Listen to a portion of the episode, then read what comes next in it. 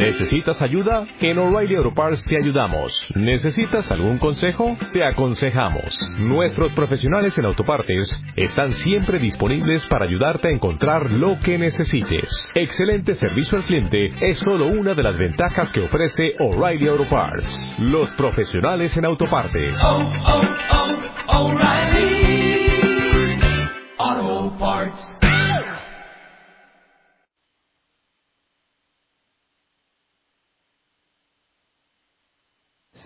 Buenas noches.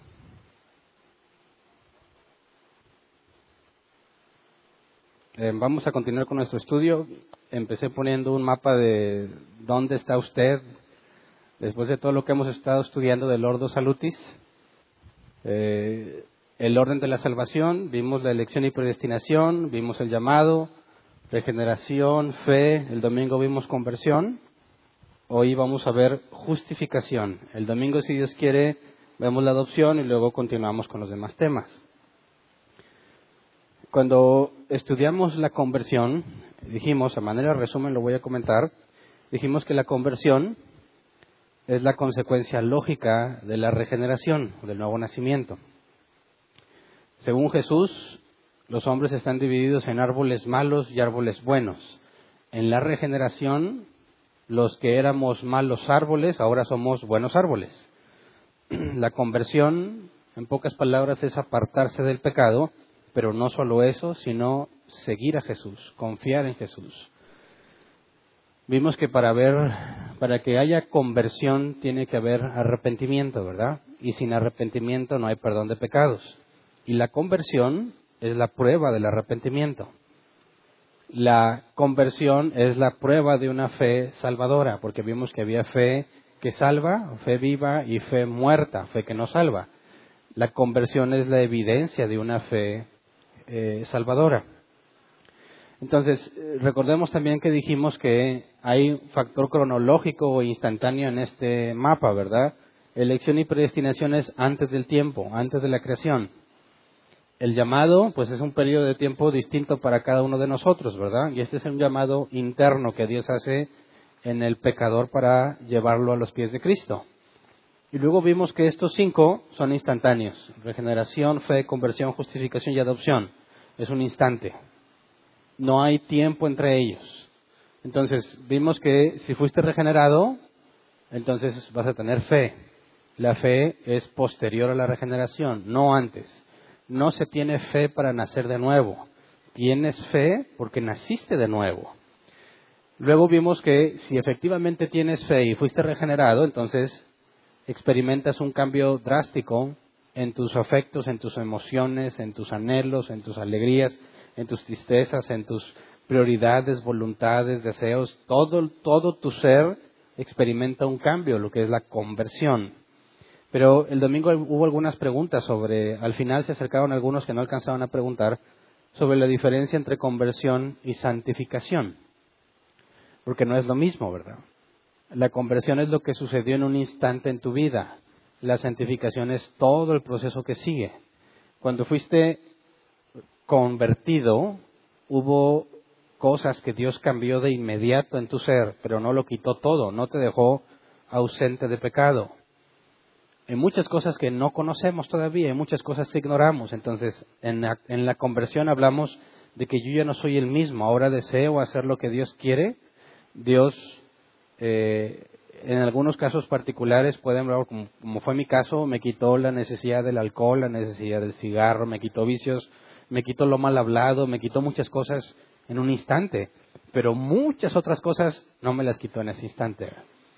Ese, todas esas cosas que aún me quedaron pendientes, eh, se van a ir tratando en la santificación, que es un proceso gradual que dura toda tu vida. Y en la santificación, que estudiaremos más adelante, vamos a ver cómo eh, vas eh, entendiendo muchas cosas que están mal, que no sabías que estaban mal. Vas progresando en el conocimiento de Dios. Mientras más conoces a Dios, más conoces su santidad. Y mientras más conoces la santidad de Dios, más consciente estás de tus pecados. Entonces, un creyente que tiene experiencia con Dios y tiene eh, digamos, madurez, cada vez es más consciente de sus pecados, es decir, cada vez es más consciente de lo pecador que es. Los cristianos piensan que es al revés. Dicen, yo al principio era bien pecador, pero ya no. Bueno, si tú piensas así, no has entendido la santidad de Dios. Porque mientras más conoces la perfección divina, el estándar que es Jesucristo, lo que nosotros debemos alcanzar, más consciente eres de tus pecados. Así es que no vas a ir avanzando en un sentido de perfección, sino que vas a ir profundizando en el pecado que cometes. Vas a comprender cada vez más el grado de pecado que hay en tu vida. Ahora, obviamente, no es igual. Eh, bueno, eso lo quiero ver más en la santidad, en la santificación. Pero el apóstol Juan enseña que hay pecado de muerte y pecado que no es de muerte, ¿verdad? Y ahí en la santificación vamos a ver un poco más a detalle de eso, pero para no consumir tiempo de lo que vamos a ver hoy, hoy vamos a ver la justificación. Y esto tiene que ver eh, con esto que Dios nos quita en la conversión, pero que todavía hay pecado en nuestras vidas. Hay cosas que seguimos, que seguimos haciendo mal y que Dios las va a dejar al proceso de santificación. Ahora, ese, ese, esas áreas todavía que quedan mal, que no están arregladas, que no están corregidas, principalmente porque las desconozco, no sé que están mal, no tengo el conocimiento de lo que debiese ser lo correcto, este, este remanente, por decir esto que queda, ¿cómo es tratado por Dios? ¿Qué es la justificación? ¿A qué nos referimos? Cuando hablamos de justificación, hablamos de un término legal usado en la Biblia que describe lo que Dios declara sobre el nacido de nuevo. Es un término legal, eso es muy importante comprenderlo, un término legal, es decir, Vamos a Romanos 3:24. Porque cuando ves término legal vas a decir, no, a mí dame pura Biblia, no le metas cosas de la ley. No, es que este término legal es usado en el griego cuando se habla de justicia o de justificación. Romanos 3:24 dice, pero por su gracia son justificados gratuitamente mediante la redención que Cristo Jesús efectuó. Aquí la palabra justificados es dikaio, que se traduce como ser declarado justo. El diccionario Helps lo traduce así, ser aprobado en sentido legal. Y cuando nos dice que son justificados gratuitamente, la palabra gratuitamente es dorea, que se traduce como un regalo gratuito, sin pedir pago a cambio. El diccionario Helps lo traduce así, un regalo dado libremente y por lo tanto no adquirido por mérito o derecho. Entonces la justificación es gratuita. Pero quisiera que entendiéramos qué es la justificación. Es un término legal. Por ejemplo, yo cuando me casé con mi esposa, un juez de lo civil declaró que éramos marido y mujer. ¿Hubo un cambio en la práctica en nuestro ser a raíz de esa declaración? No, simplemente nos declaró, legalmente hablando, marido y mujer. Bueno, esta es la forma o lo que indica esta palabra en griego, justificados. Es un término legal. Fuiste declarado justo. Es decir, no eres. No eres justo, pero fuiste declarado justo. Es como si hubieses estado en un juicio, hay evidencias en tu contra, a favor, y al final del veredicto dice declaramos a Hernán inocente. Sabemos que hay muchas personas que se declaran inocentes aunque no lo son, ¿verdad? Legalmente las absuelven, aunque quizás son culpables. Bueno, en el término bíblico, esta declaración de justicia tiene el mismo sentido. No es que yo ya sea perfecto, no es que yo ya soy justo, sino que fui declarado justo.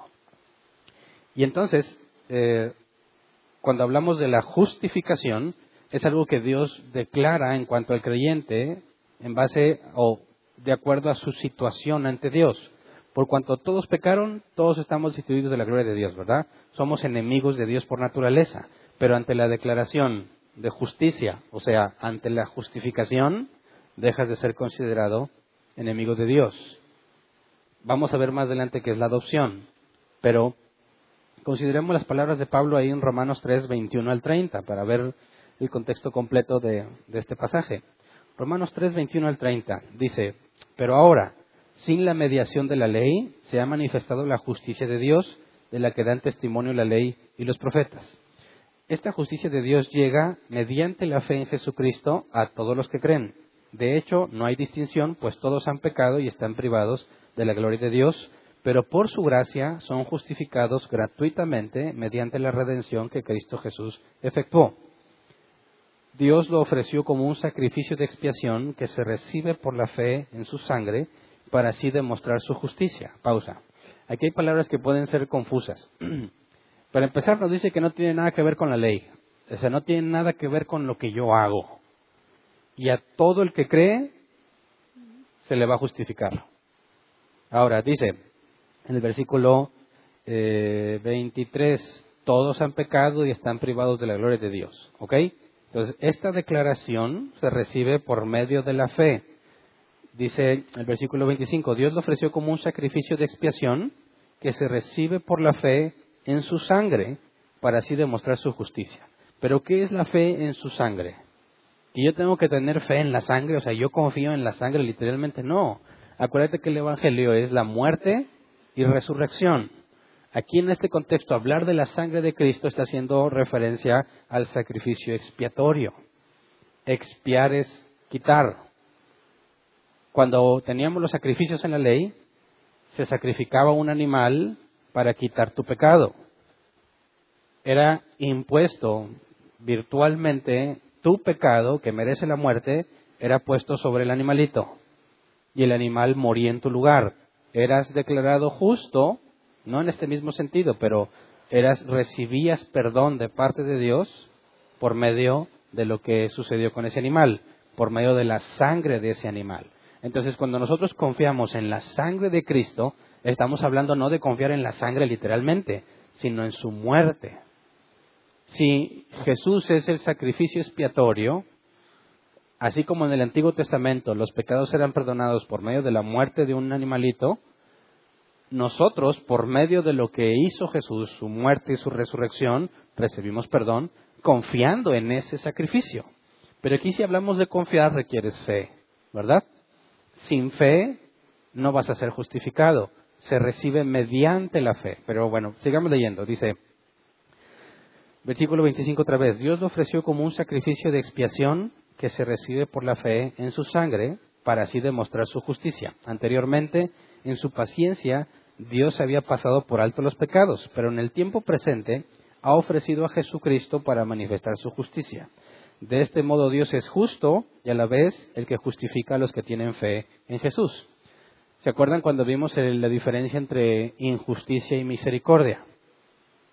Decimos, injusticia es cuando no se hace justicia y la misericordia es cuando se paga el precio, pero al que debió haberlo pagado se le concede no pagarlo, pero alguien más lo pagó. Aquí lo que está diciendo Pablo es que es precisamente que Dios es justo y justifica. Perdona el pecado de la humanidad de acuerdo a su elección por medio de lo que Jesús hizo. Jesús paga la deuda. Y entonces, eso que Jesús pagó, Dios lo da a todos aquellos que creen. ¿Ok? Pero los que tienen fe, los que creen, son los que nacieron de nuevo, los regenerados. Los regenerados son los que fueron llamados porque fueron elegidos y predestinados. Entonces Dios determina a quién le regala la justicia, pero es un regalo que viene con el nuevo nacimiento. Entonces, Dios manifiesta su justicia. Dios muestra en Jesús la paga del pecado. Jesús fue tratado como pecador en nuestro lugar. ¿Me explico? No es que él realmente pecara y no es que realmente Jesús tenga que sufrir por mí como una paga directa, porque Ezequiel 18 nos dice que el Padre no pagará por el pecado del Hijo, el Hijo por el pecado del Padre. Es decir, no es que Jesús sufra una consecuencia, Jesús es Dios. Y Jesús se ofrece a sí mismo para pagar y regalar la justicia a quien Él quiere. Pero ahorita vamos a ver un poco más a detalle en qué consiste eso. Pero nos dice, versículo 26, pero en el tiempo presente ha ofrecido Jesucristo para manifestar su justicia. De este modo Dios es justo y a la vez el que justifica a los que tienen fe en Jesús. ¿Dónde pues está la jactancia?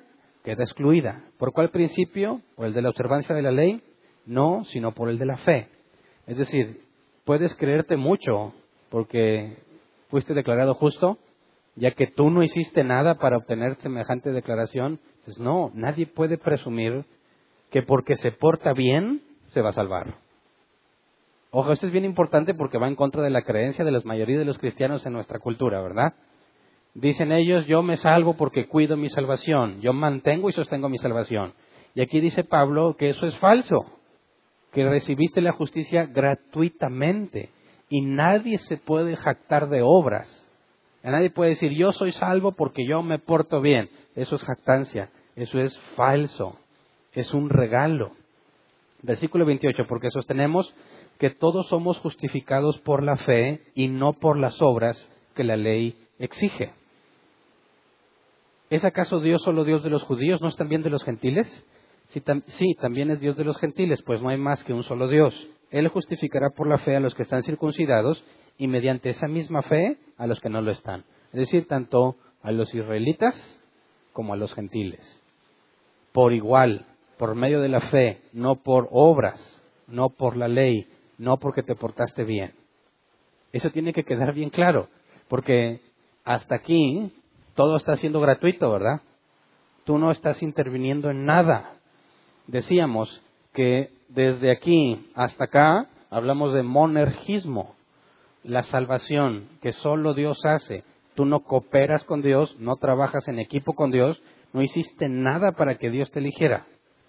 Todo esto es monergismo, la obra de Dios, y todo esto ha sido gratuito. Y tú no tuviste nada que ver, no hiciste nada para merecerlo, eres declarado justo por pura gracia y misericordia. Así que no puede haber personas que se sientan especiales.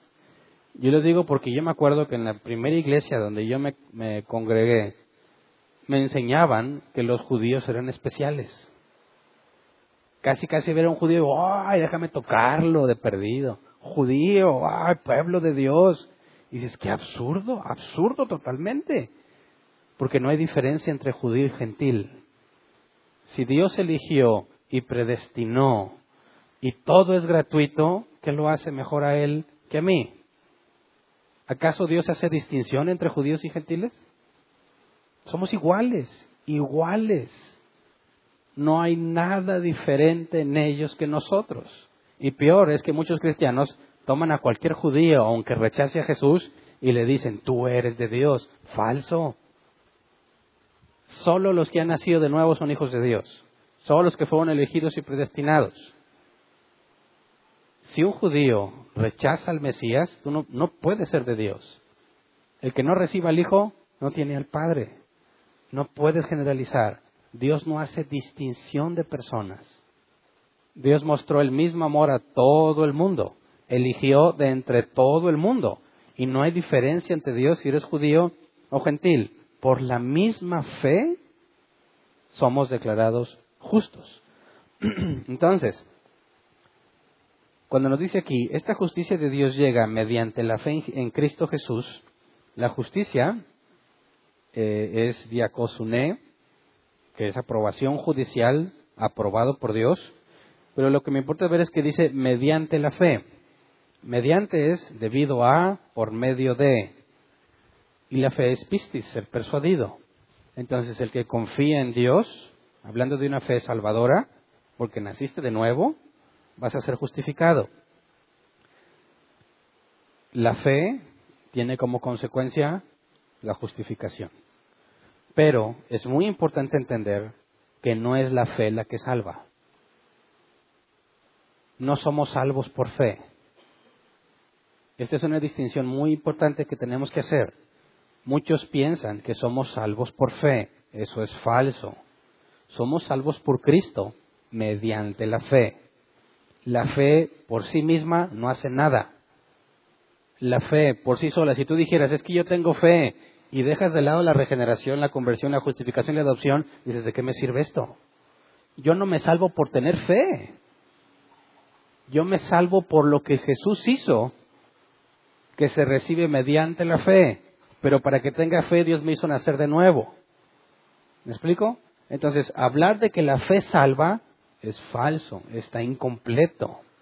No es cierto que me salvo por fe, es por medio de la fe que recibo la salvación, no sin el nuevo nacimiento.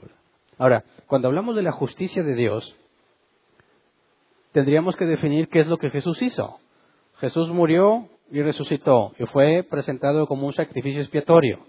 Pero cuando hablamos de justificación no estamos hablando solamente de que se te declaró justo y que tus pecados ya no importan, sino que también tenemos que entender el mérito que Jesús alcanzó. Vamos a Filipenses capítulo 2 versículos 5 al 11. Filipenses 2, 5 al 11. Dice, la actitud de ustedes debe ser como la de Cristo Jesús, quien siendo por naturaleza Dios, no se consideró el ser igual a Dios, perdón, no consideró el ser igual a Dios como algo a que aferrarse. Por el contrario, se rebajó voluntariamente, tomando la naturaleza de siervo y haciéndose semejante a los seres humanos. Y al manifestarse como hombre, se humilló a sí mismo y se hizo obediente hasta la muerte y muerte de cruz. Por eso Dios lo exaltó hasta lo sumo y le otorgó el nombre que está sobre todo nombre, para que ante el nombre de Jesús se doble toda rodilla en el cielo y en la tierra y debajo de la tierra, y toda lengua confiese que Jesucristo es el Señor para gloria de Dios Padre. Ahora aquí estamos hablando de la parte humana de Jesús. Fue glorificado hasta lo más alto. No hay nada más alto que Jesús. Jesús está sobre todas las cosas. Ahora, cuando hablamos de la justificación, Dios nos declara justos, pero también hablamos de una imputación, que tú recibes el mérito de Cristo. No nada más fuiste declarado justo, sino que tienes el mismo mérito que Jesús alcanzó. La Biblia dice que estamos, somos uno en Cristo, estamos unidos a Cristo, pero voy a detallar más de eso en la adopción. Entonces, fíjate bien, cuando decimos que somos justificados, todo pecado que tú hayas cometido, que cometes o cometerás, fue perdonado. Fuiste declarado limpio, justo. Nadie te puede acusar de ser culpable, aunque lo eres. Eres culpable, pero Dios ha decidido declararte inocente. Y no solo eso, sino ponerte el mérito que Jesús obtuvo, ponerlo en ti ante el Padre nos ve con el mismo mérito que Jesucristo obtuvo. Somos uno en Cristo. Entonces,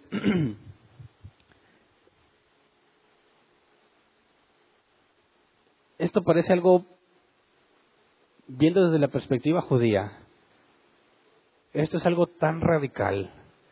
El cristianismo es la única creencia que afirma que tú no tienes que hacer nada para salvarte. Todas las religiones del mundo te enseñan que tú debes hacer algo.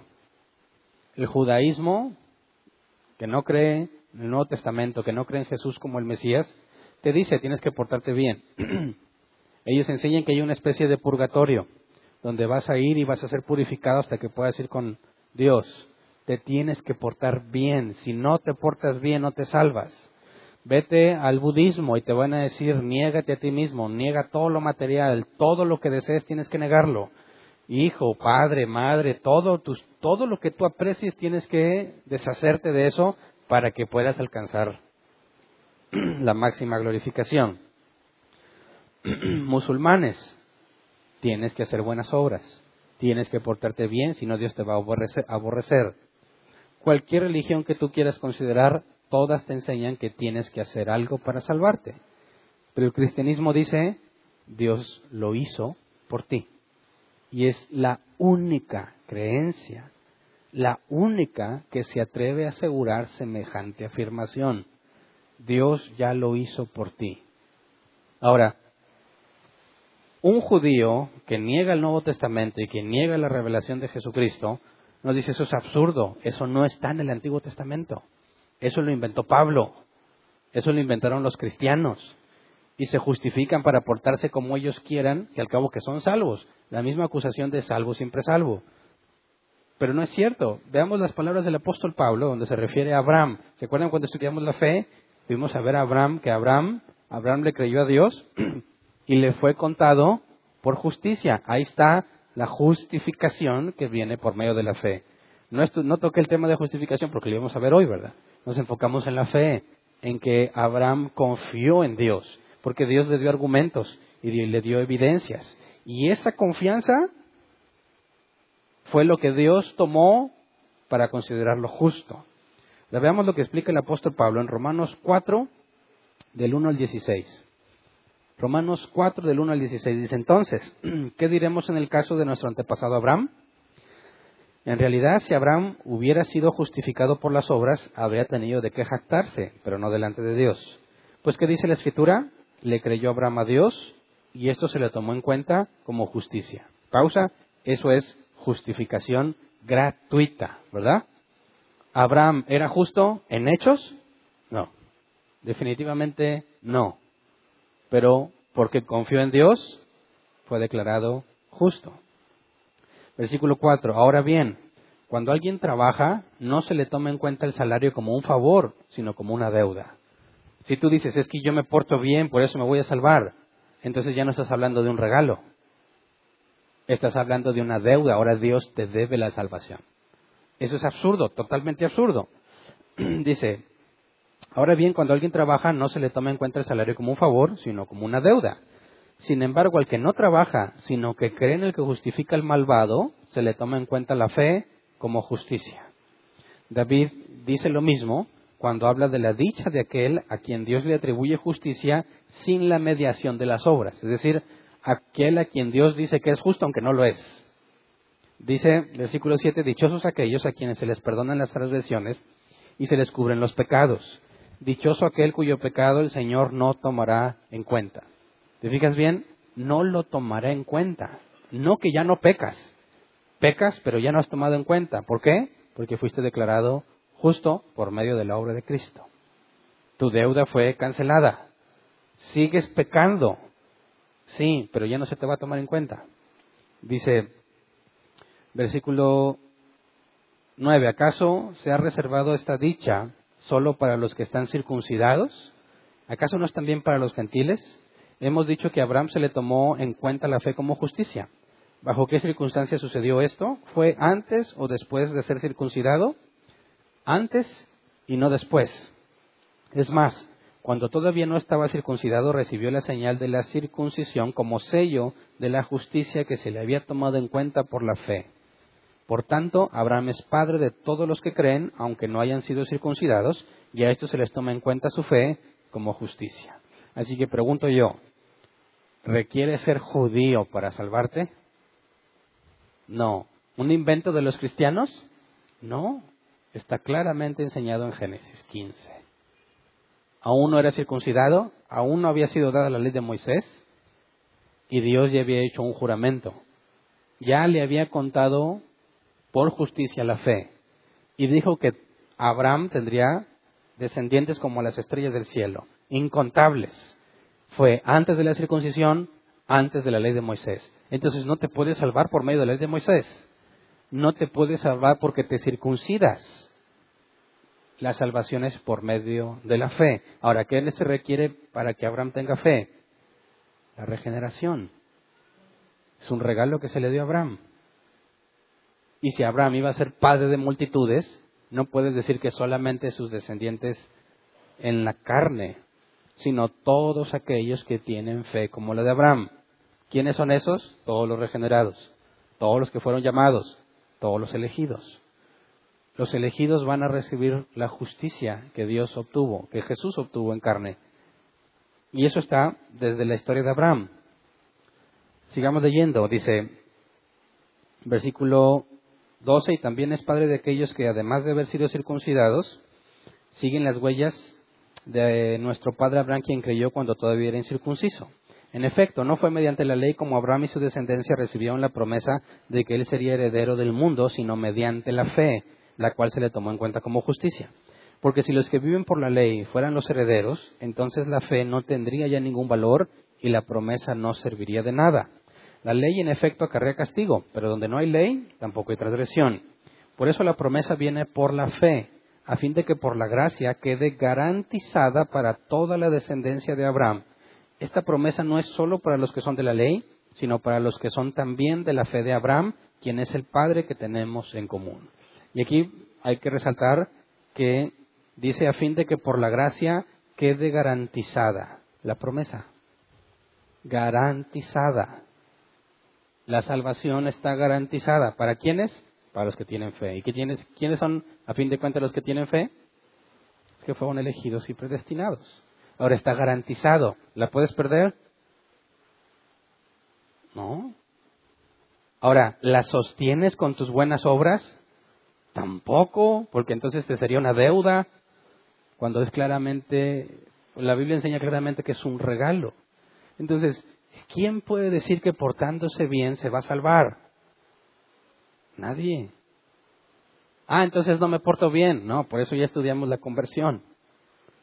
Las buenas obras que genera un convertido son la consecuencia de la regeneración, no la causa de su salvación. ¿Me explico? Yo me voy a salvar. Lo más simple para decir, ¿por qué me voy a salvar yo? Porque fui elegido. Punto. Antes de que naciera, antes de que el mundo existiera. Oye, Hernán, pero te debes de portar bien. Sí, me debo portar bien.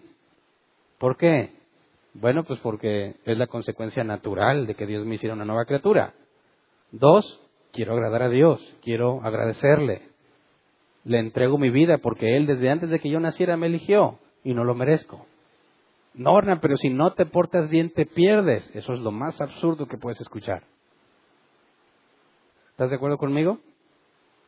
Por eso cuando confío en Dios, no estoy confiando en que me voy a portar bien, sino que a pesar de mis múltiples errores, Dios es fiel. Esa es la confianza de un creyente en Dios. La fe en Cristo Jesús en eso radica, en que su muerte y resurrección es suficiente para salvarme.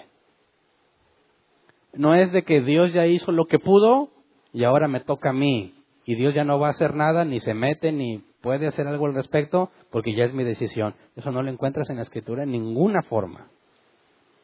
El creyente debe tener la confianza de que la promesa está garantizada y es por eso que se esmera en seguir adelante, porque sabe que no es por lo bueno que haces, sino porque Él me llamó. Y entonces me esfuerzo confiando en que si Él me llamó, Él me va, a me va a llevar al término, que es la glorificación. Me esfuerzo por cambiar, no porque pienso que yo puedo cambiar, sino porque sé que Él tiene poder para cambiarme. Si estás luchando con pecado, no es, ya, ahora sí no voy a pecar. No, es un ruego. Dios, líbrame de mí mismo. Cámbiame. Y confías en que Él tiene poder para cambiarte. No, es, no se trata en estar luchando por cambiar, luchando por cambiar. Lo voy a poder. Hoy sí voy a poder. No vas a poder.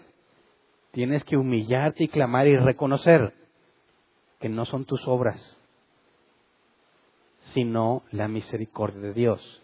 Y eso es lo que te hace avanzar en la vida, pero yo estoy hablando de santidad. Regresemos a la justificación. El pecado, la muerte entró al mundo por un solo hombre, ¿verdad? La Biblia nos enseña que Jesús es el segundo Adán. Así como la muerte entró por un hombre, la vida entra también por un hombre. Cuando algunos me han preguntado, de hecho, cuando vimos el tema de la depravación total, decían, oye, ¿Qué culpa tengo yo que por causa de Adán tenga esta tendencia al pecado desde que nazco? ¿Qué hice malo yo para acarrear este problema? ¿Verdad? Y dice, yo no lo pedí. A mí ni me preguntaron, me trajeron al mundo y ya venía con ese problema. ¿Verdad? Bueno, leamos lo que dice el apóstol Pablo, Romanos 5, versículo 12 al 19. Romanos 5, versículo 12 al 19. Dice, por medio de un solo hombre el pecado entró en el mundo, y por medio del pecado entró la muerte. Fue así como la muerte pasó a toda la humanidad, porque todos pecaron. Antes de promulgarse la ley ya existía el pecado en el mundo. Es cierto que el pecado no se toma en cuenta cuando no hay ley. Sin embargo, desde Adán hasta Moisés la muerte reinó, incluso sobre los que no pecaron quebrantando un mandato, como lo hizo Adán, quien es figura de aquel que había de venir. Pero la transgresión de Adán no puede compararse con la gracia de Dios, pues si por la transgresión de un solo hombre murieron todos, cuánto más el don que vino por la gracia de un solo hombre, Jesucristo, abundó para todos. Tampoco se puede comparar la dádiva de Dios con las consecuencias del pecado de Adán. El juicio que lleva la condenación fue resultado de un solo pecado, pero la dádiva que lleva la justificación tiene que ver con una multitud de transgresiones. Pues si por la transgresión de un solo hombre reinó la muerte, con mayor razón los que reciben en abundancia la gracia y el don de la justicia reinarán en vida por medio de un solo hombre, Jesucristo.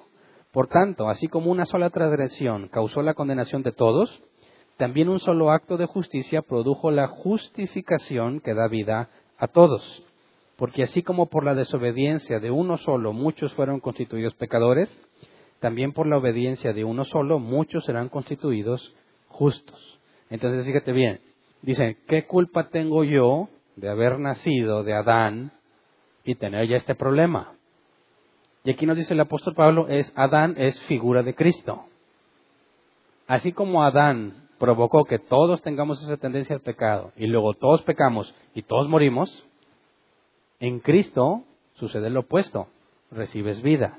Ahora, ¿te parece injusto que Dios haya permitido que nacieras en esa situación? Partiendo desde que, de que antes de que todo empezara, Él ya había decidido que de la misma forma regalaría la justicia.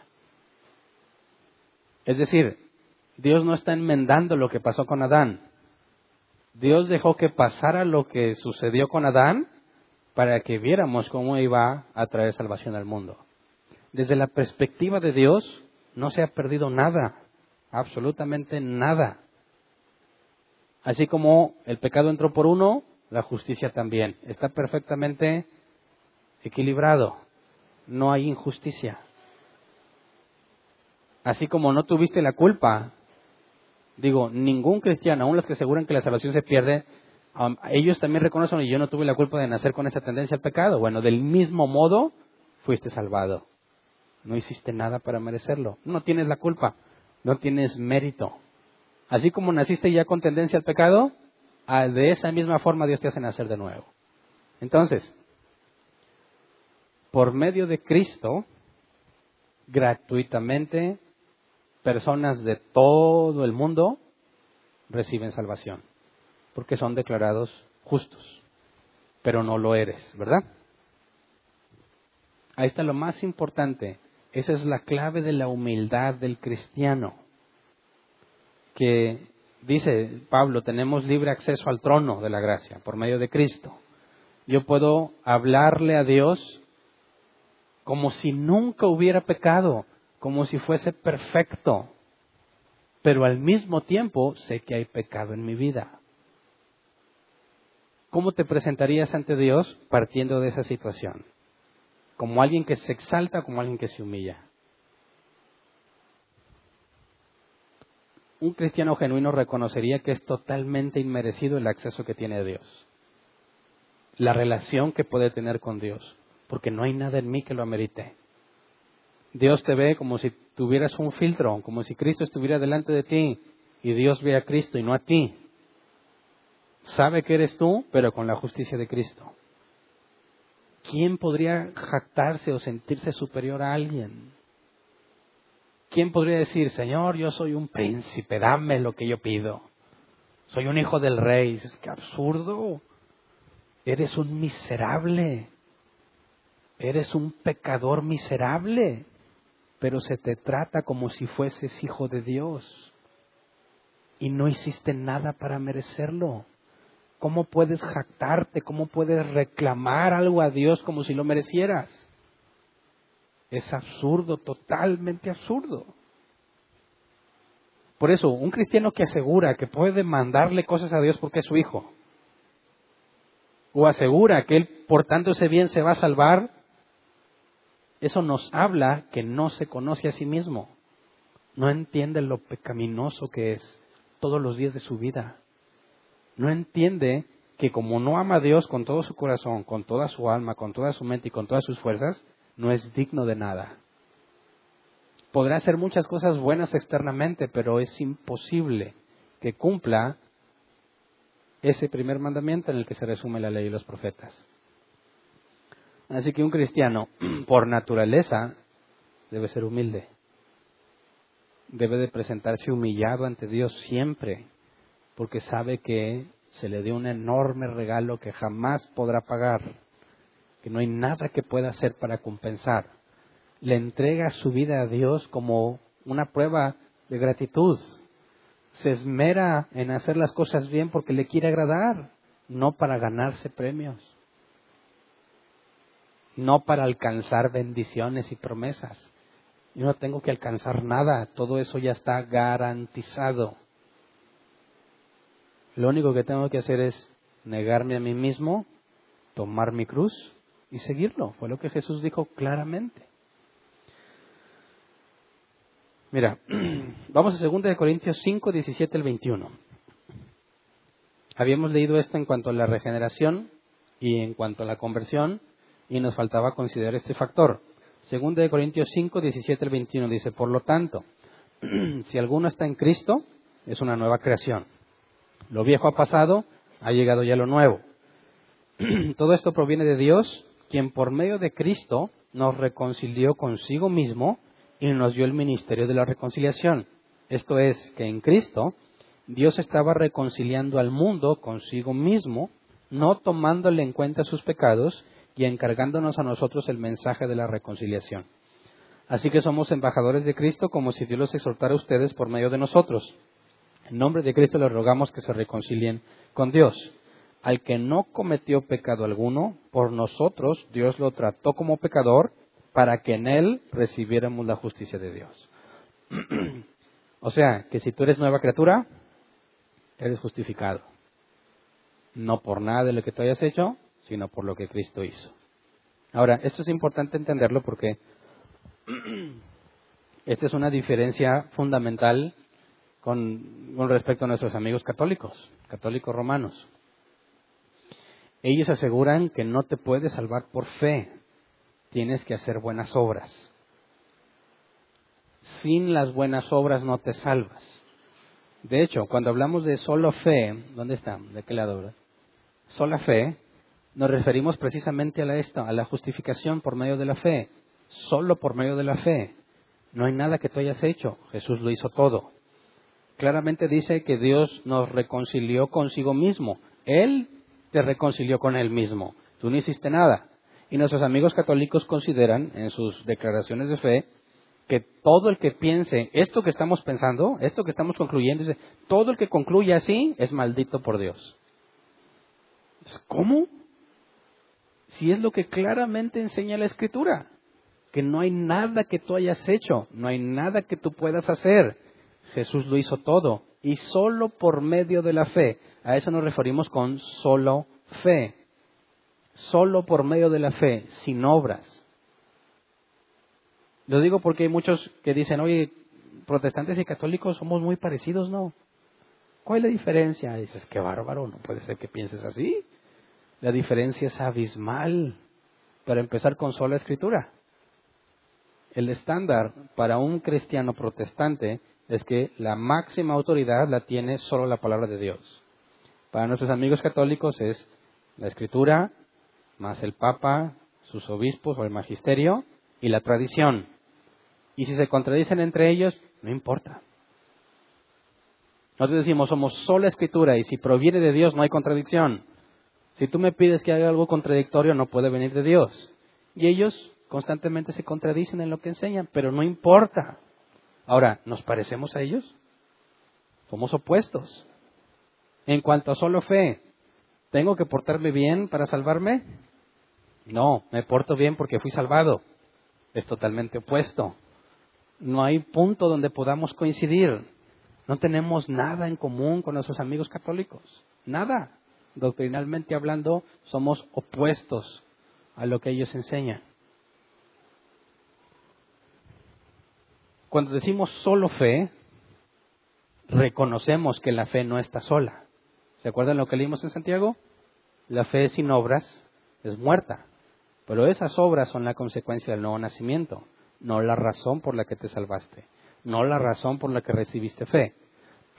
La fe sola está muerta, pero cuando decimos sola fe no nos referimos a una fe genuina o no, sino a la forma en la que obtienes la justicia de Dios. Por eso, no te confundas, cuando decimos sola fe, no estamos diciendo una fe sin obras, sino que solo por medio de la fe se recibe la justicia de Dios y que es un regalo. Entonces, la justificación no solamente se refiere al perdón de pecados, no solamente fuiste declarado totalmente justo, sino a la imputación, esa es la palabra que se utiliza en término teológico, la imputación de la justicia de Cristo, del mérito de Cristo en ti. soy tratado como si fuese igual de perfecto que Cristo.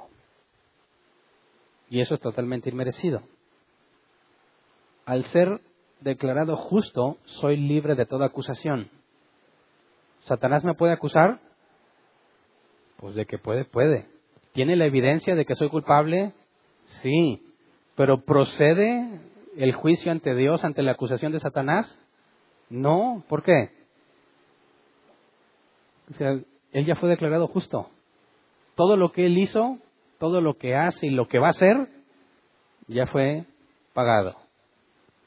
¿Tiene algún sentido que yo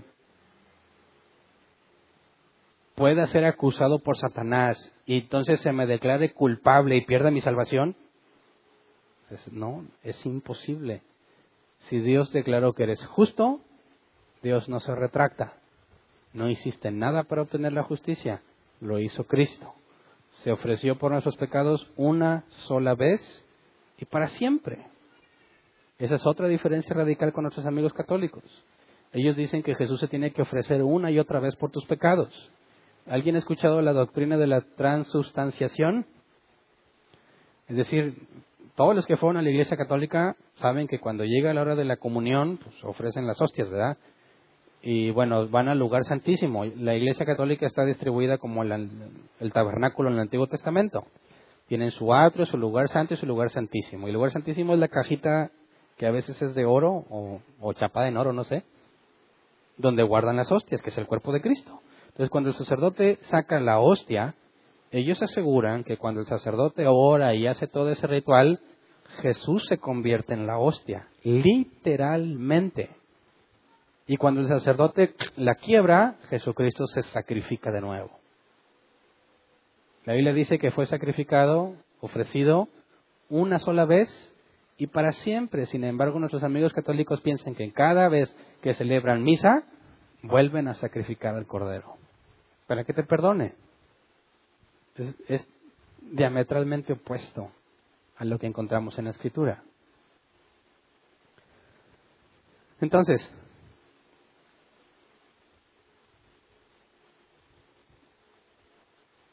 Cuando hablas y oras a Dios, te presentas como alguien que se humilla ante Dios porque sabe que no lo merece, pero pides confiando en los méritos de Cristo. Cuando le pides algo a Dios y tu petición es correcta, porque también dice en la Escritura, pedís y no recibís porque pedís mal, porque pedís para vuestros deleites, si oras de manera correcta, es decir, cuando pides que haga Dios su voluntad, estás pidiendo algo totalmente inmerecido, algo que tú no mereces que se haga contigo. Pero gracias a lo que Jesús hizo, el Padre ha decidido hacer su voluntad en ti. Entonces, lo que recibimos en oración, decimos, lo hacemos en el nombre de Cristo. Pero no porque dijiste en el nombre de Cristo, o sea, no porque hayas dicho, esto te lo pido en el nombre de Cristo. No es la frase, sino lo que Jesús hizo. Y cuando pedimos conforme a su voluntad, será hecho por lo que Jesús hizo. Entonces el cristiano ora y se supone que entendemos que lo que Jesús hizo me permite hablar con el Padre, me permite el atrevimiento de pedirle algo. Y como todo lo que Él hace es bueno, si yo le pido que haga su voluntad en mí, le estoy pidiendo que me haga bien. Y es algo que yo no tengo cara para pedir. Pero en base a lo que Jesús hizo y cómo se imputa a mí, Dios me concede las peticiones. Decide darme lo bueno, no porque yo lo merezco. Entonces cuando oras, tienes que tener en claro que no hay nada que puedas pedirle a Dios a cambio de lo bueno que ha sido. Eso es muy común también en los cristianos, ver a Dios como Santa Claus, ¿verdad? Dice, estoy en la lista de los buenos o de los malos. Señor, me he portado bien y como me he portado bien, quiero pedirte esto. ¿Verdad? Eh, otra cosa absurda. ¿Cómo que porque te portaste bien? Portarte bien es tu obligación porque naciste de nuevo, es tu naturaleza, es lo que se espera de ti. No te va a recompensar por hacer tu obligación el siervo que hace lo que se le pide es un siervo inútil, ¿Qué puedes decirle a Dios que mereces con lo que, mira Dios, me he portado muy bien, yo creo que sí me mere esta vez sí me merezco que me des lo que te pido? Gracias a Dios que Él es paciente y misericordioso, ¿verdad? Si no serías consumido por ignorante y por atrevido en un instante. ¿Cómo se te ocurre decir que por lo que has hecho te mereces algo? Te mereces la condenación, nada más. ¿Verdad? Sin embargo, Dios es paciente y toleró, en mi caso, toleró muchísimas oraciones aberrantes, tratando de intercambiarle a Dios las cosas buenas, buenas entre comillas, que yo pensaba que hacía, para conseguir favores de Él. Pero veamos las palabras del apóstol Pablo, Filipenses 3, 8 al 9. Dice, es más, todo lo considero pérdida por razón del incomparable valor de conocer a Cristo Jesús, mi Señor. Por Él lo he perdido todo y lo tengo por estiércol a fin de ganar a Cristo, encontrarme unido a Él. No quiero mi propia justicia que procede de la ley, sino la que se obtiene mediante la fe en Cristo la justicia que procede de Dios basada en la fe. Entonces, Pablo perdió todo lo que tenía, ¿verdad? Todo lo perdió. Y dice, lo perdí todo y no dice como no lo dice como un testimonio de que sufrí, hermano, sufrí porque todo lo que me quitó, pero sigo adelante. Dice, no, todo lo perdí y todo lo tengo por estiércol. No es algo que le duele. Todo eso no me interesa porque no quiero nada que yo pueda ganarme por mis obras. Es lo que dice aquí, no quiero mi propia justicia que procede de la ley. No vengo a pedirle a Dios algo que yo me merezco. No vengo a pedirle que me dé lo que mis obras ameritan. No quiero nada de eso. Quiero simplemente que por medio de la fe yo sea declarado justo. Eso es suficiente. No necesitas nada más. Entonces, nuestra vida diaria, aunque lo vamos a ver más en la santificación, nuestra vida diaria requiere que entendamos cada uno de esos pasos que estamos analizando. Porque sin la justificación vas a orar de una manera arrogante, totalmente inapropiada ante Dios. Vas a pensar que te mereces algo cuando lo único que te mereces es condenación, vas a pensar que tú sostienes tu salvación. Dices, no, pues yo me salvo porque yo le echo ganas. Vas a pensar que portarte bien fue por tu esfuerzo, solo por tu esfuerzo, porque no entiendes la conversión. Vas a pensar que cualquiera que tenga fe se va a salvar. Y dices, pues yo creo, yo creo que soy salvo, entonces ya soy salvo. Y tu vida, no importa mi vida, ando frío nada más. Hace poco escuché una persona que decía, oye Hernán, ¿qué ¿Cómo estás? Es que no he sido cristiano últimamente. ¿Cómo? ¿Se puede deshacer lo que Dios hizo? O sea, puede decir, bueno, Dios me hizo nacer de nuevo, pero en los últimos meses, pues no, ¿verdad? Yo como que regresé un paso atrás y volví a hacer todo lo del mundo y ya, ya me quiero enderezar, ahora sí ya otra vez soy regenerado. No puede ser. Si diste un paso atrás y viviste totalmente como del mundo, que te hace pensar que en algún momento fuiste nacido de nuevo. No hay nada que te lleve a pensar eso. Pero muchos cristianos así piensan, me tomé unas vacaciones del Señor. He andado frío. ¿Cómo? Es absurdo, pero están bien seguros. Ahora, todos lo vivíamos así o no. Así éramos. Y estábamos seguros de que éramos cristianos. Ponte desde la perspectiva de Dios y ve cómo te portas. Si Dios no fuera tan paciente que hubiera hecho contigo y conmigo hace mucho tiempo. Aniquilarte lo mejor para el bien de toda la humanidad. Antes de que éste se reproduzca, mátalo. Antes de que le enseñe a otro ese murero, mátalo. Pero no, fue muy paciente. ¿Por qué? Porque te declaró justo. Si es que realmente eres nacido de nuevo. Entonces, justificación no es lo mismo que santificación, ¿verdad? Justificación es un evento. Dios te declaró justo. Santificación es práctica. fui declarado justo, pero no lo soy. Pero la Biblia dice que debo llegar a la estatura de Cristo. Así que la santificación es la forma en la que Dios me empieza a ser justo en la práctica. Justificación es la declaración de justicia. Hernán es declarado justo, no hay acusación que valga contra él. Oye, pero no es. Espérate, para eso va a haber tiempo. Todo lo que Dios te perdonó, que a veces ni estamos conscientes porque implica pecados futuros, vas a ir comprendiéndolo conforme avances en la vida cristiana. En la santificación no es un proceso para ganar tu salvación, esa ya está asegurada. La santificación es un proceso donde Dios me va haciendo la imagen de Cristo con el propósito de que yo lo conozca cada vez más a Él y cada vez más entienda el enorme regalo que recibí. Porque cuando hago algo y me empiezo a sentir mal, quizás esto era normal para mí, pero ahora entendí por lo que leí, por lo que escuché de la palabra de Dios, que eso está mal, Dios me tiene que hacer ver el problema en el que estoy. Y hablamos de arrepentimiento otra vez.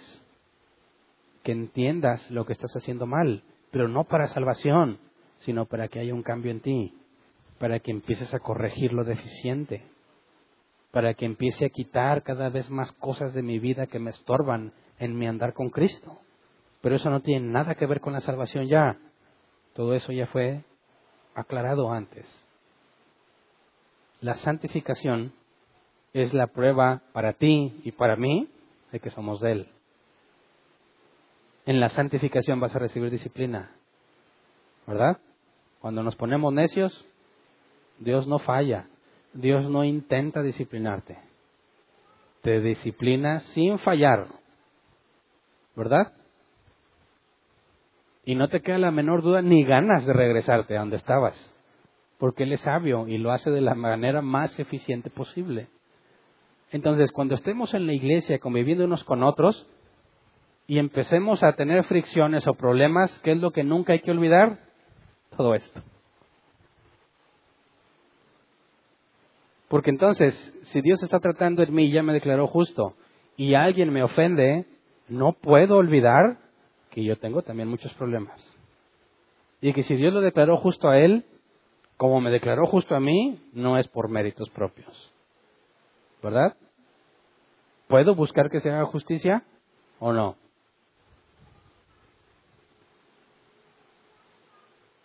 ¿Sí o no? ¿No dice que la venganza es del Señor? Pero no dice Mateo 18 que debo ir y confrontarlo.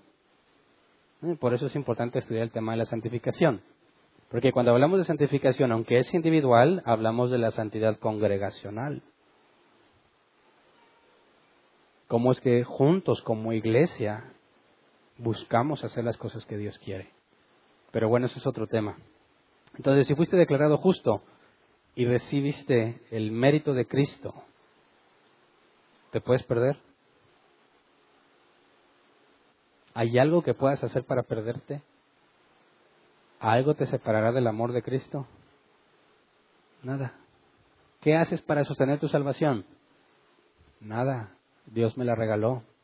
Así como nací con tendencia al pecado, así me hizo nacer para salvación. No hice nada. Si fui justificado gratuitamente, no hay nada que yo pueda hacer como para generar deuda de parte de Dios. Nadie puede jactarse de su salvación. Todos debemos ser humildes en cuanto a eso. Si Dios nos ha traído, Él va a ser fiel él es fiel y, será, seguirá siendo fiel y justo para sostenernos. Cuando nos encontramos en diversos problemas, no nos desesperanzamos. No decimos, ya se acabó mi vida, mejor me mato. ¿Cómo? El que empezó la obra, la buena obra en ti, la terminará. Un cristiano no vive sin esperanza. Un cristiano que entiende la Biblia, no importa lo mal que le está yendo, él sabe que fue declarado justo y no hay nada que le pueda quitar eso. Entonces podríamos decir como Pablo, lo he perdido todo. No nos ha quitado todo, ¿verdad que no?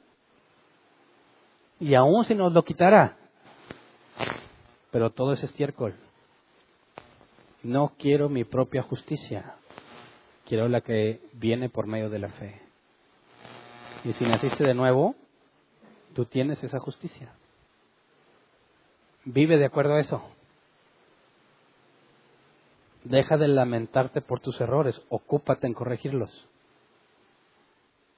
Ya declaró, declaró perdonada toda tu deuda. Enfócate en avanzar. Así que vamos a ponernos de pie y vamos a orar.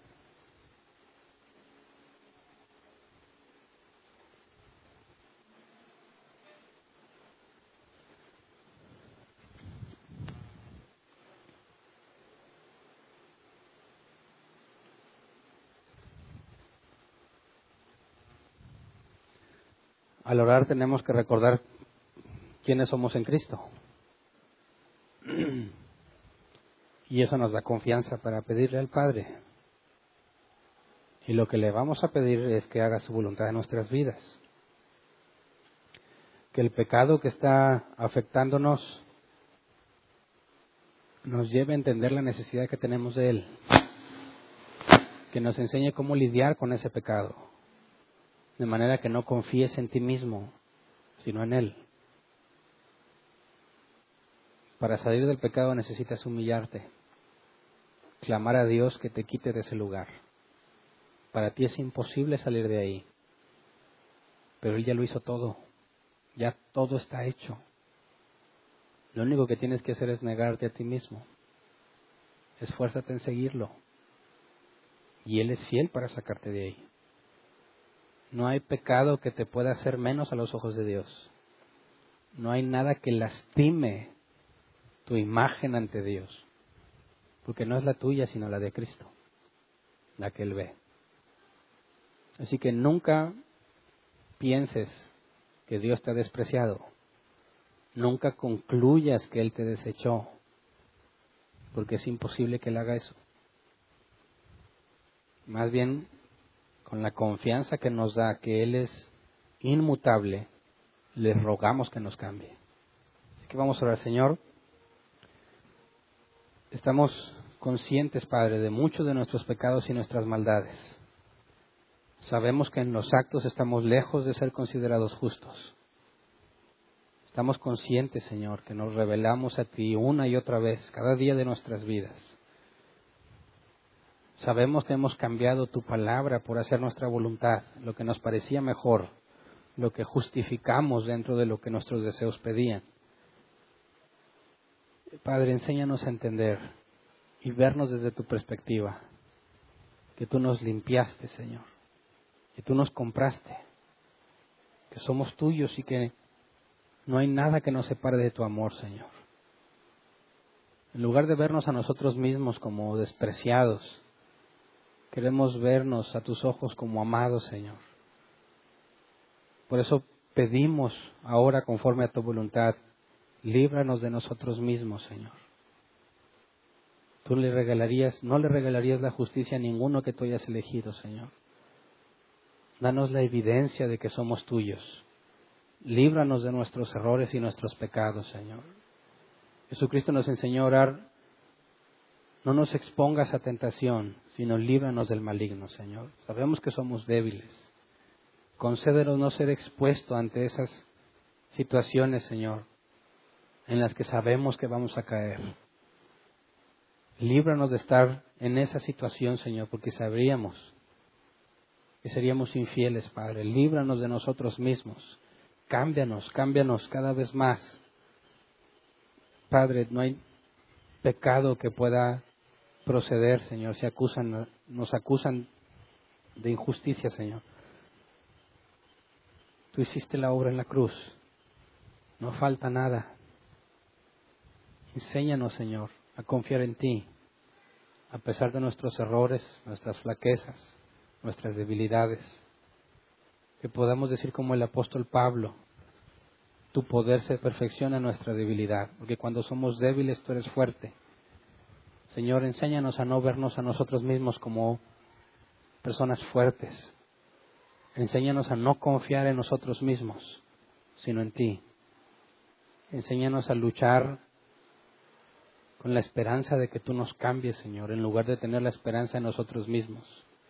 Enséñanos a clamar para que nos libres del pecado. Haz que nos duela, Señor, en todos los huesos, que nos duela el pecado. Enséñanos a aborrecer lo que tú aborreces, Padre por la obra que ya hiciste en nosotros. Danos la evidencia que necesitamos, Señor, para decirnos a nosotros mismos una y otra vez que somos tuyos. Que no nos olvidemos en ningún momento que fuimos comprados a precio de sangre, como dice tu palabra. Que lo que tú hiciste, Señor, es suficiente para todos los problemas y los errores que cometeré en mi vida. Así que enséñame, Padre, a hablarte como mereces a humillarme ante ti, a reconocer tu grandeza y tu majestad, Señor, reconocer que no somos nada, que no merecemos nada y no lo vamos a merecer nunca. Enséñanos a comunicar esto que nos has enseñado a los demás. Enséñanos a hablar el Evangelio bíblico, a predicar la reconciliación, como decía el apóstol Pablo. Gracias por todo lo que has hecho nosotros y por la paciencia que tuviste cada vez que orábamos de manera incorrecta. Cada vez que concluíamos que merecíamos algo de ti. Gracias por tu paciencia, Señor. Gracias por tu amor y tu misericordia. Enséñanos también a esperarla para con los demás, Señor. Que si has tenido misericordia de nosotros, sabemos que la tendrás de ellos. Conforme tu elección, enséñanos a soportarnos unos a otros, a amarnos unos a otros, sabiendo que ninguno merecemos lo que tú nos has dado y que si tú lo llamaste, tú lo mantendrás en pie, Señor, conforme a tu voluntad. Gracias por lo que has hecho en nuestras vidas y por todo lo que seguirás haciendo, Señor. Amén. Pueden sentarse. Pasemos a la sección de preguntas. Tienes una pregunta, levanta tu mano y te llevan el micrófono. Tenemos 15 minutos. ¿Alguien tiene alguna duda? ¿No? Me lucí entonces. Me lucí. Ah, no.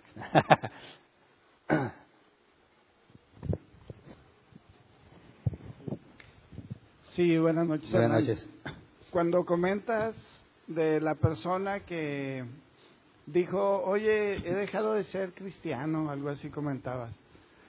En cierta etapa de, como cristianos o como seres humanos también que somos, y como ejemplo de Pedro que en su momento negó por la presión, la situación, la experiencia que estaba viviendo, Jonás en un momento también renegó y pareciera ser que le volteaban la espalda a Dios. Que muy probablemente en algún momento de la vida de todos nosotros y creo que por ahí alguna ocasión dabas tú un testimonio de que por cierta doctrina que traías y lo que viste como que pareció que que no era lo que esperabas del cristianismo. Puede ser que una persona llegue un momento en que se aparte, reniegue, pero no deje de ser salvo, sino que en su momento Dios lo hará recapacitar y volver en sí al camino del Señor. Y creo que por ahí hay un versículo en la Biblia que también a nosotros nos dice que aquellos que se han apartado, nosotros los, los invitemos, los jalemos, los atraigamos.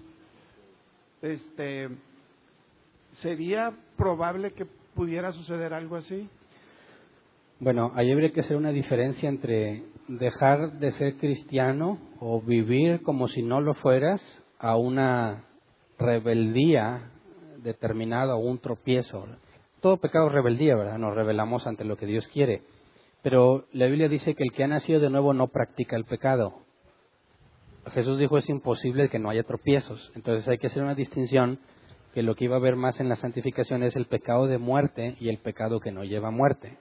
El pecado de muerte es todo aquel que distingue al no converso, al no regenerado, que es imposible que veas a un nacido de nuevo haciendo lo mismo que ellos hacen, no como un tropiezo, sino como una práctica. Es decir, cuando yo digo que se toma vacaciones del Señor o, no, deja de vivir como cristiano es porque se olvida completamente de la vida cristiana y vive como si no lo fuera.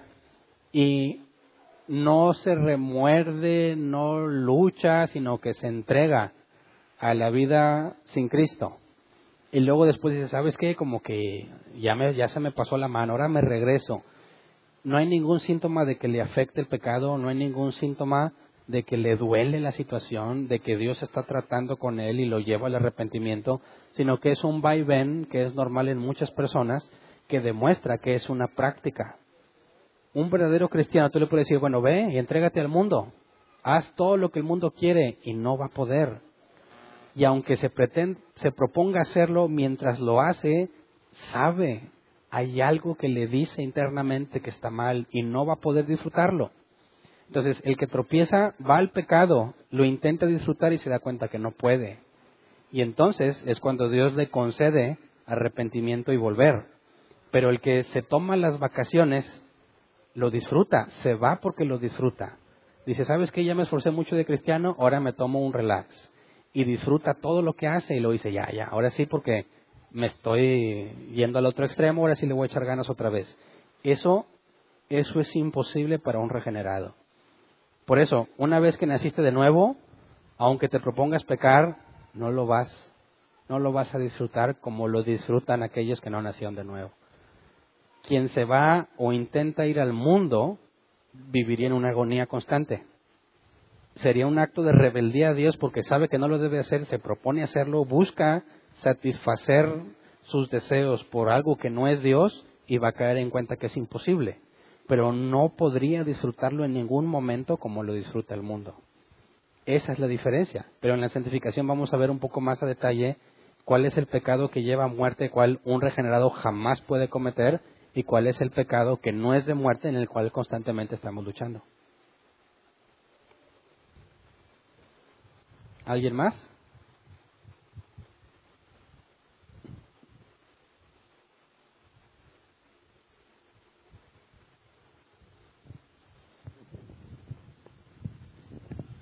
buenas noches. Pastor, me pareció escuchar que mencionaste algo así como que no somos salvos por fe o que la salvación no es por fe. No sé si escuché bien o no sé si no lo entendí bien. ¿Me lo puedes explicar, pastor? O sea, ¿a qué te refieres o en qué sentido estás diciendo? Bueno, se entiende que es la fe en Jesucristo y leímos pasajes donde dice que por la fe se nos imputa la justicia y entonces por eso me cuesta trabajo. No, no sé si me faltó escuchar algo o ¿me lo puedes explicar otra vez eso. ¿Por qué dijiste algo así de que no es cierto o que si claramente lo hemos visto en versículos como el de Efesios que a veces lo has eh, proyectado aquí? Estoy haciendo la distinción entre por medio de la fe y por fe, que no es lo mismo. Es decir, hay gente que piensa que porque tiene fe ya es salvo. Y lo que estamos viendo es que no puede ser solamente porque tienes fe. Necesitas la regeneración, la conversión, la justificación y la adopción. Entonces, somos salvos por Cristo, por su obra, y eso lo recibimos por medio de la fe. Pero el hecho de que tengas fe, eso no significa que eres salvo. Entonces, cuando se predica, si tienes fe te salvas, omites todo lo que Jesús hizo. Estás omitiendo la conversión, la regeneración, la justificación y la adopción. Y tú solamente créelo. Y eso es incorrecto bíblicamente hablando. Se requiere fe para que Dios haga todo lo demás, pero la fe es un regalo, ¿verdad? Así que Dios te hace nacer de nuevo, te da fe, esa confianza es tomada por justicia, con esa confianza recibes la conversión y eres adoptado como hijo. Entonces, decir, yo con fe, porque tengo fe, soy salvo, es incorrecto, a eso me refiero. Eh, esa fe a la que te refieres, pastor, por lo que estoy entendiendo, es algo que la gente le llama fe, pero claramente entendemos, bueno, gracias a Dios creemos que aquí todos lo entendemos, no es la fe bíblica, o sea, es a lo que el mundo le llama fe, es a lo que tú estás diciendo que no porque diga que tenga fe es, es salva, pero como nosotros nos esforzamos por ser bíblicos, eh, claro que no nos referimos a ese tipo de fe, o sea, es que la fe bíblica que... Si hablas solamente de fe, puede que tengas en cierto sentido, la misma seguridad, la misma confianza en tu salvación. Pero si no viene acompañada de las obras que trae la conversión, es falsa. Es decir, Jesús dice, en aquel día me dirán, Señor, Señor, le hablan con absoluta confianza. Están totalmente seguros de que ellos deberían ser salvos. Y Jesús les dice que son hacedores de maldad, apártense. Entonces, cuando hablamos de la, de la fe en sí misma, el hecho de que esto es totalmente confiado y seguro puede ser aún así una fe falsa, porque no tendrías las obras que demuestran esa regeneración. Caemos en lo mismo, pastor, que sería una fe que no sería bíblica. una fe muerta. Una fe muerta, sino que aquí estamos viendo, gracias a Dios, la fe bíblica, como debe ser, pues tiene que ser acompañada de la conversión y todo lo que estamos viendo ahorita. Exactamente. Creo que nadie tiene preguntas, pastor. No sé si puedo hacer otra. Ah, bueno. Bueno, pastor, eh, cuando mencionas algo así de, no dijiste cochino, pero algo así de pecador, yo entiendo que debemos de ser mansos y humildes y todo eso ahí, que no debemos de pedir como si tuviéramos derecho a pedirle algo a Dios. Esa parte sí la entiendo, pastor. Pero mencionas algo así como que que tengamos el entendimiento, que entendamos que somos unos pecadores, ¿verdad? Eh, un vil pecador, algo así. La pregunta es esta, pastor lo que Dios ha hecho en los que tenemos la esperanza de ser salvos un día, ah, a través de la regeneración, del nuevo nacimiento, de las cosas viejas pasaron, nueva criatura es, todo eso que igual nos has enseñado porque viene en la Biblia, y la conversión y todo eso, después de todo eso, pastor, no hay un cambio, es pregunta, sigue siendo el mismo cochino pecador que éramos antes de que Dios el nuevo nacimiento, la regeneración, la conversión, nueva criatura es, porque yo entiendo que debemos ser humildes, todo eso sí lo entiendo, pero ¿a poco sigue siendo la nueva criatura, otra vez, cochina pecadora, a pesar de que Dios ya hizo eso, yo espero que en todos los aquí presentes me cuesta, no lo termino de entender eso, pastor, ¿así a eso te refieres? ¿Así es? ¿O, ¿O cómo lo puedo entender mejor eso? Yo me refiero a esta perspectiva. ¿Quién está en una peor condición? ¿El que hace lo malo sin saber que es malo o el que hace lo malo sabiendo hacer lo bueno?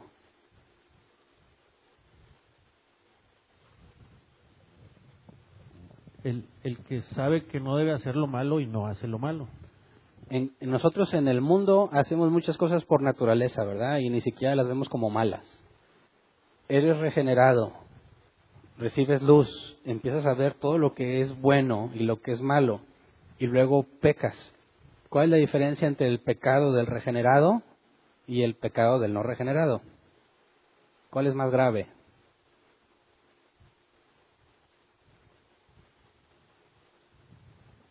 Lo, Pastor, lo que pasa es que el que robaba ya no roba y el que adultera ya no adultera. Entonces, tomando esa medida, ese ejemplo muy simple, no puedo decir, por ejemplo, yo adulterio. Yo no soy adúltero.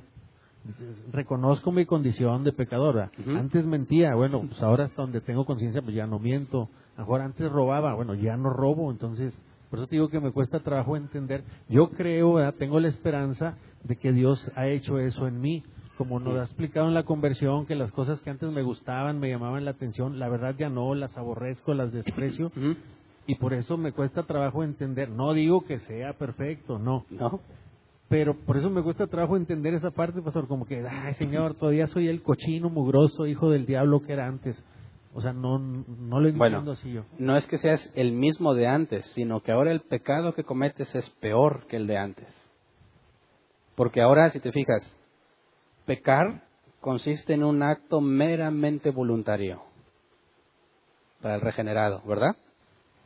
Al no regenerado es esclavo del pecado. Peca y peca y peca y no le importa. Al que nació de nuevo, que ya no es esclavo del pecado, y peca, ¿por qué peca?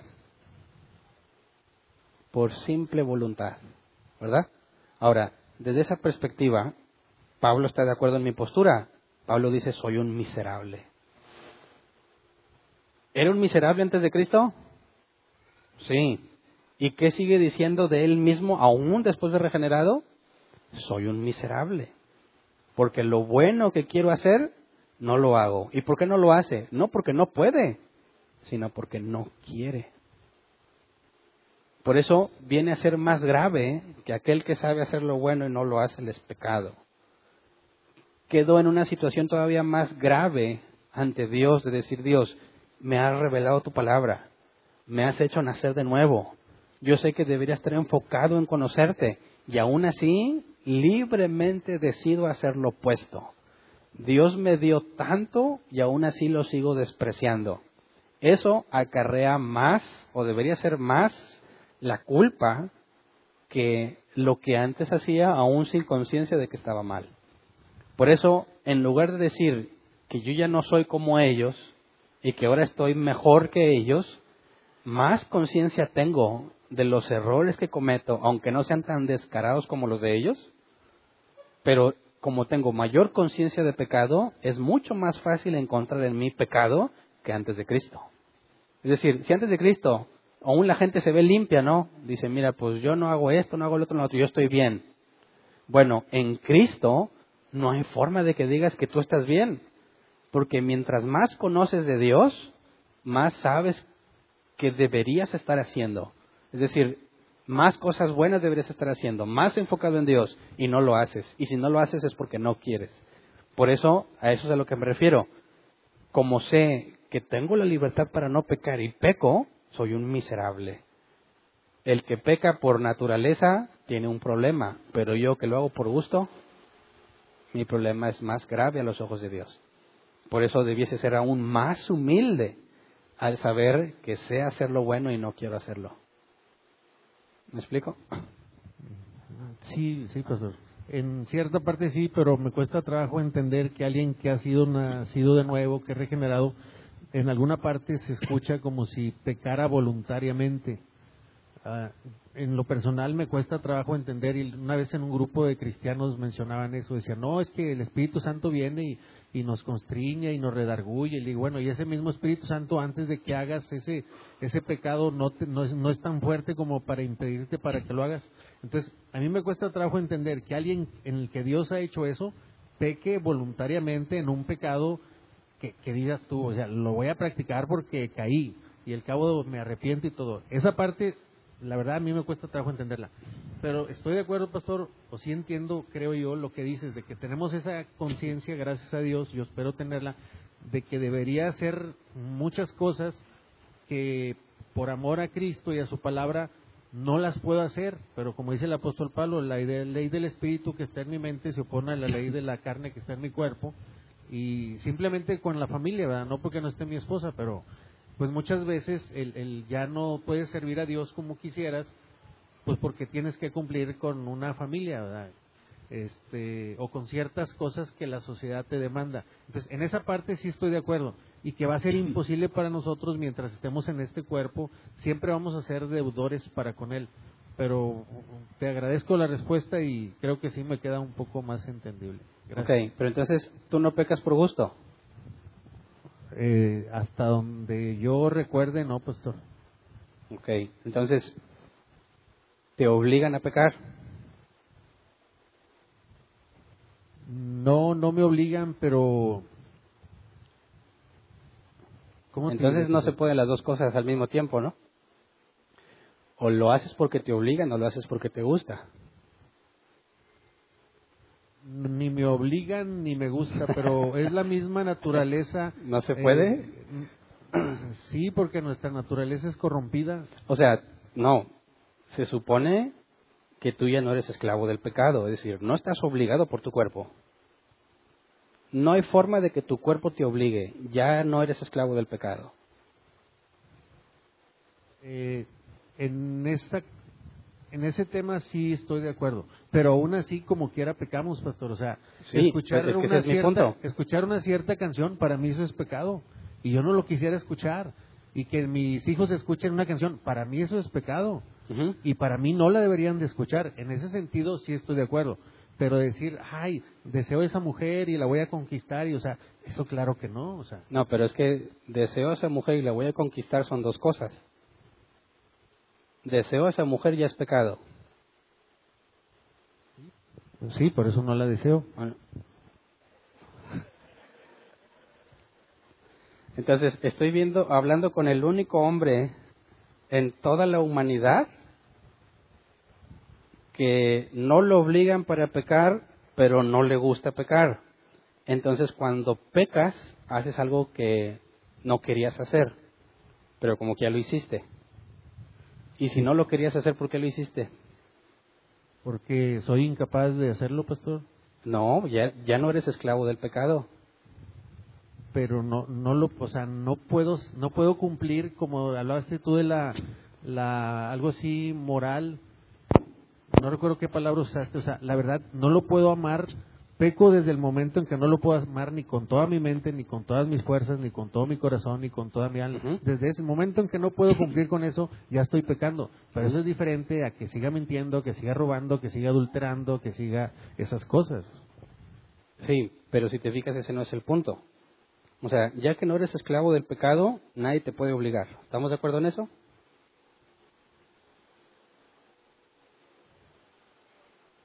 No, nadie me obliga. Ok, estamos de acuerdo en eso. Ahora, si nada te obliga y pecas, ¿por qué lo hiciste? Porque es la ley de la carne que está No, porque no eres esclavo a esa ley. Hay una ley, pero no estás esclavizado a ella. Ya, ya pusimos de, de acuerdo que nada te obliga. Pero la escritura dice, pastor, que se oponen, que luchan. O sea, no dicen, que la ley del espíritu que está en mi mente le ganó y pisoteó a la ley de la carne que Por eso, está en mi cuerpo. O sea, eso opuesta, eso opuesta, pero no te obliga. No, pero vivimos en esa constante. Si no fuera así, pastor, no existiría la santificación. Pero es que estás, no quieres llegar a la conclusión lógica. Si nada te obliga y pecas, pecas porque quisiste. Peco porque no puedo dejar de pecar, pastor. No, porque ya, ya acordamos que nada te obliga. Si realmente no puedes dejar de pecar, no has nacido de nuevo. Seguirías siendo esclavo del pecado. Pero precisamente en la regeneración somos librados de la esclavitud. No estás obligado. Tú deberías de morir si es necesario con tal de no pecar. Y tienes la capacidad para hacerlo. Ya no eres esclavo del pecado. Ahora, si estás de acuerdo conmigo en que nada te puede obligar, la ley de la carne no te puede obligar a pecar. Hay una ley que siempre se va a oponer, a oponer, pero no estás sujeto a ella. Tú puedes decirle no. Sin embargo, pecas. Si le pudiste haber dicho que no y no te puede obligar, entonces lo hiciste porque quisiste. No hay otra conclusión lógica. Pastor, y volviendo a la misma pregunta, si si volvieron a nacer, entonces ¿por qué siguen pecando? Y volvemos al origen de la pregunta. ¿Por qué mencionas de que siguen siendo esos cochinos pecadores si ya fueron liberados de la ley del pecado? Por eso, porque lo haces por gusto. porque decides rebelarte ante Dios. Es un acto voluntario. El, el cristiano que peca, peca porque quiso. El nacido de nuevo ya no es esclavo, tiene libertad en Cristo. Es el deseo en su carne es tan intenso que decide dejarse llevar por eso. Pero no hay nada que lo obligue. Por eso es más grave el pecar cuando tienes la libertad de no hacerlo que el que es arrastrado por sus propios deseos sin conciencia muchas veces de que lo está haciendo muy mal. A eso es a lo que me refiero. A todos nos es desagradable el pecado después de cometerlo. Y cuando no eres tentado, dices, es muy desagradable. Pero cuando de tu propia concupiscencia eres arrastrado, te parece de lo más atractivo del mundo, al grado que lo canjeas, lo cambias. Dices, esto me va a satisfacer más que obedecer a Dios, y pecas. Y eso es lo grave del asunto. Pero lo vamos a ver más a detalle en la santificación. Muy bien, se acabó el tiempo, ¿verdad? De preguntas. Eh, ¿Hay avisos?